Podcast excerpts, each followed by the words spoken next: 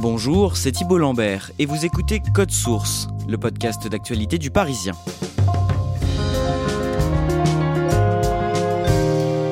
Des mystérieux cas de piqûres sauvages dans des soirées et des boîtes de nuit. Le Parisien a consacré sa une le jeudi 28 avril à ce phénomène inquiétant qui laisse encore à ce stade beaucoup de questions sans réponse. Depuis la mi-février, au moins une cinquantaine de personnes disent avoir été piquées par surprise pendant qu'elles faisaient la fête. Certaines ont été prises de vertiges, de nausées ou encore de troubles de la mémoire, comme si elles avaient été droguées à leur insu. Code Source fait le point aujourd'hui avec Pamela Rougerie, journaliste au pôle Actualité du Parisien. Elle a signé une partie du dossier consacré à cette affaire.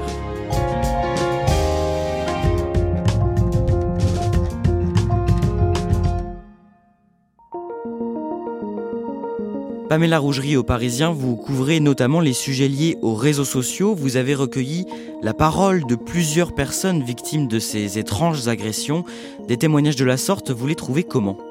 Alors des témoignages comme ça, euh, euh, il y en avait sur les réseaux sociaux, euh, notamment sur TikTok et sur Twitter dès la fin du mois de février, mais ça a pas mal pris d'ampleur entre le mois de mars et le mois d'avril. Dans la plupart des cas, ce sont des jeunes femmes, par exemple, qui se filment sur TikTok en disant, en montrant en fait qu'elles ont été victimes de piqûres. Sur Twitter aussi, il y a pas mal de témoignages. Là encore, c'est souvent des jeunes femmes qui lancent un peu des appels à la vigilance et qui disent faites attention et soyez vigilantes. Pour bien comprendre cette histoire, on va remonter à la date du mercredi 16 février. Ce jour-là, les boîtes de nuit sont de nouveau ouvertes au public. C'était une date très attendue par les, professionnels du métier parce que ça faisait à peu près deux mois que les boîtes de nuit, euh, les lieux de sortie étaient fermés à cause d'une nouvelle vague de Covid-19 et euh, justement les professionnels du secteur avaient souffert de fermeture justement lors des précédentes vagues. Dans les semaines qui suivent, plusieurs personnes dans le département de la Loire-Atlantique, à Nantes et aux alentours, se présentent dans des hôpitaux, à la police. De quoi se plaignent-elles? Elles disent avoir été euh, victimes de, mystérieuses piqûres. Euh, elles pensent qu'elles ont été piquées euh, avec un objet non déterminé, le plus souvent en boîte de nuit. Parfois, elles disent avoir fait des malaises, avoir souffert de nausées, de vomissements ou de maux de tête. Quel est leur profil à ces personnes-là? Souvent, ce sont des jeunes femmes qui ont l'âge en fait d'aller en boîte, donc elles sont assez jeunes, à partir de 18 ans ou au début de la vingtaine. Ces personnes qui vont donc au CHU ou à la police, est-ce qu'elles ont fait la fête au même endroit et au même moment? Oui, elles sont sept. Elles étaient toutes en fait dans le même établissement, euh, dans la même nuit, euh, à la fin du mois de février. Quelle est la première crainte des médecins et des enquêteurs à ce moment-là? Ils pensent que ça peut être en fait une nouvelle façon euh, d'injecter de la drogue à des victimes potentielles. Ils pensent tout de suite notamment au GHB ou au GBL, qui est une substance proche du GHB. Le GHB, en fait, on le surnomme la drogue du violeur. C'est une drogue qu'on verse discrètement en fait dans un verre d'alcool. Ça modifie pas le goût, ça modifie pas non plus la consistance euh, de la boisson et euh, surtout euh, ça cause pas mal de dommages chez la personne qui est droguée à son insu. Il peut y avoir des nausées, des vomissements, des vertiges, des somnolences, des pertes de connaissance. Et cette drogue que des personnes mal intentionnées versent dans les verres généralement, pourquoi est-ce qu'on l'appelle la drogue du violeur? Souvent, ils l'utilisent euh, justement pour commettre des agressions sexuelles, puisque euh, les personnes qui en sont euh, victimes perdent connaissance et subissent des, des attouchements, voire des viols. Les médecins et les enquêteurs, est-ce qu'ils redoutent encore autre chose que le GHB oui, l'autre crainte, en fait, c'est que des personnes malveillantes et inoculées euh, des maladies infectieuses euh, avec des, aiguilles, euh, des seringues usagées. Alors, on pense tout de suite au risque de transmission, par exemple, du, VIH, du virus responsable du sida. Il y a aussi d'autres risques, comme les virus de l'hépatite C ou B, qui peuvent être mortels. Plusieurs enquêtes sont donc ouvertes par le parquet de Nantes pour administration de substances nuisibles. Les personnes qui se disent victimes sont soumises à plusieurs examens. Immédiatement, elles font des prises de sang pour justement trouver des traces euh, éventuelles euh, de maladie. Elles font aussi euh, des prises de sang et des analyses d'urine pour détecter s'il y a des traces de GHB. Plus tard dans le temps aussi, elles font des sérologies. Là encore, c'est pour savoir si elles ont été exposées par exemple au VIH.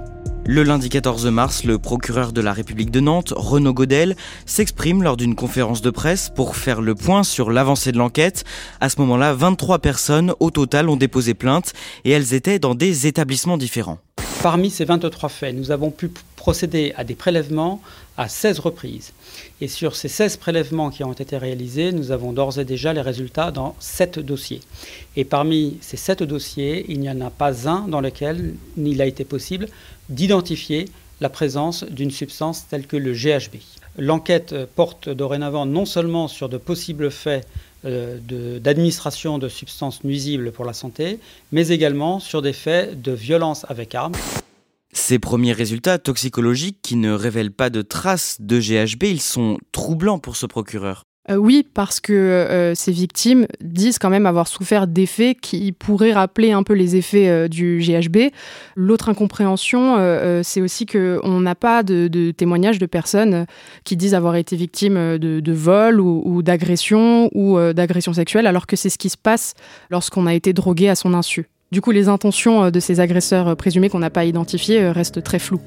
Dans les jours qui suivent, Pamela Rougerie, de nouveaux cas sont rapportés dans la région nantaise, mais pas seulement. Début avril, plusieurs personnes déposent plainte en Bretagne, à Saint-Malo, à Rennes et ailleurs. De nouveaux témoignages affluent après le long week-end pascal des 16, 17 et 18 avril. Cette boîte de nuit grenobloise, cette salle de spectacle nantaise ou cette discothèque à Béziers, les témoignages affluent de la France entière des personnes piquées selon elle à leur insu. Sur ce même euh, week-end, par exemple à Grenoble, on a 13 plaintes euh, qui concernent 5 établissements.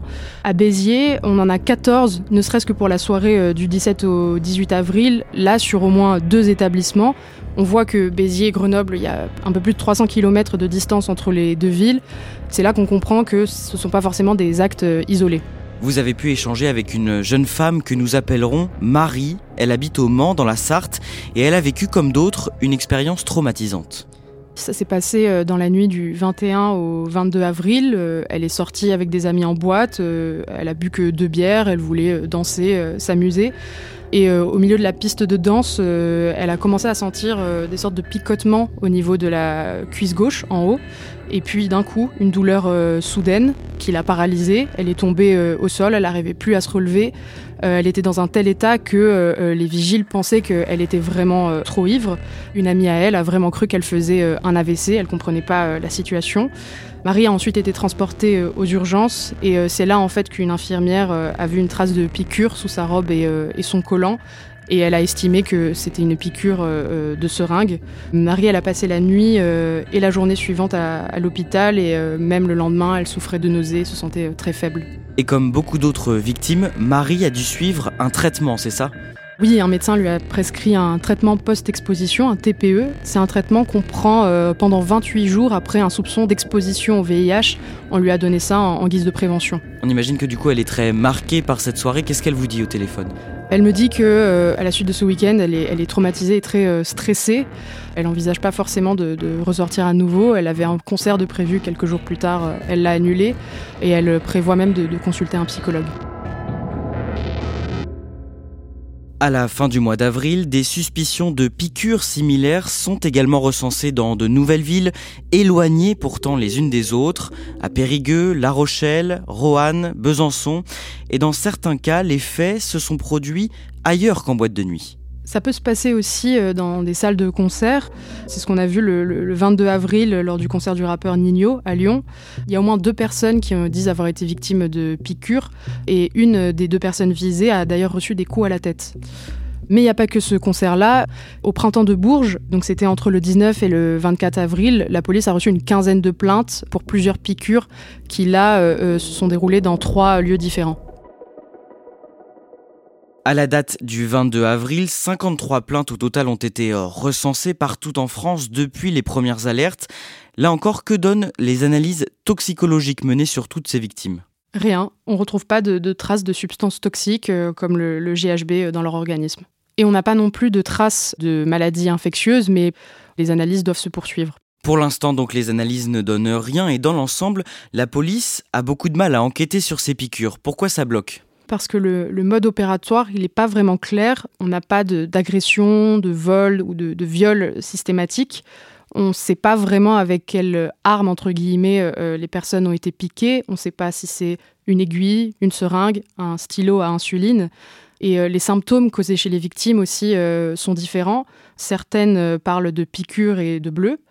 D'autres, en plus des piqûres, ont eu des nausées, des bouffées de chaleur, et certaines ont pu perdre connaissance. En clair, ces victimes ont bien été piquées, mais on ne peut pas établir clairement que c'était avec une seringue, c'est ça? En gros, ce que les personnes nous disent, c'est qu'elles ont été piquées et qu'on a des traces euh, médicalement attestées de ces piqûres, donc euh, des petites ponctions, des bleus. Pour le reste, c'est la grande inconnue. Euh, on ne sait pas quelle substance a été injectée, avec quel objet, par qui, ni même si une substance a été de fait injectée en fait. Pour autant, les enquêteurs expliquent qu'on ne peut pas totalement exclure la piste du GHB, la drogue du violeur, injectée par seringue. Pourquoi ça? Parce que euh, ce qui est compliqué avec le, GHB, c'est qu'il disparaît euh, assez vite euh, de l'organisme. il reste 8 heures environ dans, le sang et, 12 heures dans les urines. Donc il faut se faire tester très rapidement. Dans certains cas, des tests ont été faits dans les temps et ils se sont révélés négatifs. Dans d'autres, ils ont été faits un peu tardivement. Donc là, on ne peut pas vraiment tirer de conclusion de ces analyses-là. Est-ce que d'autres substances peuvent être responsables de ces vertiges, ces nausées, voire ces pertes de connaissance oui, euh, c'est ce que dit euh, Drogue Info Service. Euh, parfois, dans des cas de, consommation à l'insu de la personne, on trouve en fait des traces de, substances médicamenteuses. Ça peut être des, des sédatifs ou des antihistaminiques qui sont des médicaments contre les allergies. mais moi, les victimes à qui j'ai pu parler n'ont pas suivi de tests pour trouver des traces de ces substances-là. Le jeudi 28 avril, le Parisien décide de consacrer sa une, son fait du jour, à cette multiplication de cas de piqûres sauvages. Pamela Rougerie vous signe dans cette édition un dossier avec votre consoeur Anissa Hamadi et le service police-justice. Dans nos pages, un haut gradé de la gendarmerie s'exprime. Il a du mal à imaginer les motivations derrière de tels actes. Il n'a pas vraiment de piste à, privilégier. Il se dit que toutes les hypothèses sont possibles. Euh, il pense à des actes euh, totalement gratuits de type euh, plaisanterie de mauvais goût, concours lancés sur les réseaux sociaux, des actes malveillants, parce qu'au fond, il n'a pas de traces des objets qui ont été utilisés et il pas, on n'a pas pour l'instant arrêté de personnes responsables de ces actes. Le Parisien interroge également Thierry Fontaine, le représentant du syndicat des boîtes de nuit, Humi Nuit, et il est très en colère. Pour lui, ce sont des actes ignobles. Il appelle euh, même ça des actes de terrorisme, euh, non seulement parce que les, victimes de piqûres, elles, euh, subissent voilà, une sorte de torture psychologique. Elles doivent suivre des analyses pour savoir si elles ont été contaminées à des, maladies. Et puis, il y a une sorte aussi de, psychose générale. maintenant, on a peur d'aller en boîte parce qu'on a peur d'être piqué. Et ça entache aussi la réputation de ces établissements. Pour euh, réaliser ce dossier, Pamela Rougerie, vous avez recueilli le témoignage de Manon, 18 ans. Elle dansait dans une discothèque de Béziers à la mi-avril et elle a senti la seringue se planter dans son épaule. Alors oui, Manon, euh, elle, elle fêtait euh, l'obtention de son permis dans une boîte euh, avec une amie. C'était sa première sortie après ses 18 ans. Et là encore, au milieu de la piste, elle a senti une piqûre. Cette fois, c'était à travers son haut, au niveau de, l'épaule. Et dès qu'elle a senti la piqûre, elle s'est souvenue que des témoignages qu'elle avait vus au sujet de piqûres en boîte de nuit sur TikTok, elle a tout de suite du coup retiré son épaule. Et quand elle a pu reprendre ses esprits, elle a vu qu'il y avait une tache d'un liquide non identifié à l'endroit de la piqûre et cette agression a été captée par la vidéosurveillance. Après euh, la piqûre, euh, Manon est allée voir euh, les images de vidéosurveillance avec le gérant de, la boîte de nuit concernée et elle nous raconte qu'on y voit un homme, un jeune homme qui essaie de la piquer avec un objet non identifié. Et donc les images sont en cours d'exploitation par la police qui a aussi le t-shirt où on a la, trace du liquide non identifié de, de la piqûre et ce t-shirt-là a été placé sous scellé. Malgré cette piqûre très rapide, Manon n'a pas subi les effets d'une quelconque drogue. Pamela Rougerie, de quoi a-t-elle peur aujourd'hui? Alors, une de ses premières peurs, c'est d'avoir été exposée euh, à une maladie infectieuse comme le, VIH euh, ou euh, l'hépatite. Elle doit subir de nouvelles analyses dans trois mois pour écarter tout doute. Plus généralement, elle a peur d'être une jeune femme en boîte de nuit, en fait, parce qu'elle a déjà du mal à comprendre l'objectif de, ses piqûres. Mais elle sait qu'elle va être plus vigilante à l'avenir, elle va pas sortir seule et elle va toujours sortir dans des lieux de confiance.